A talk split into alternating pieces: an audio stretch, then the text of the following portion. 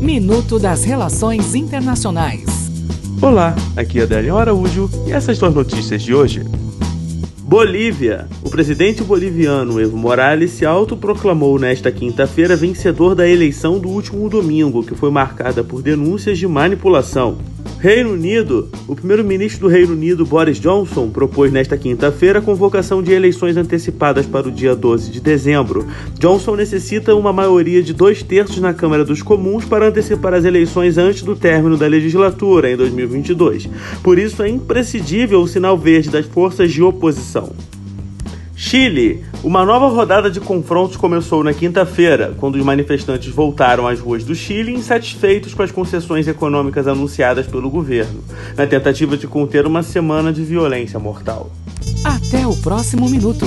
Enquanto isso, aproveite mais conteúdo no portal seire.news.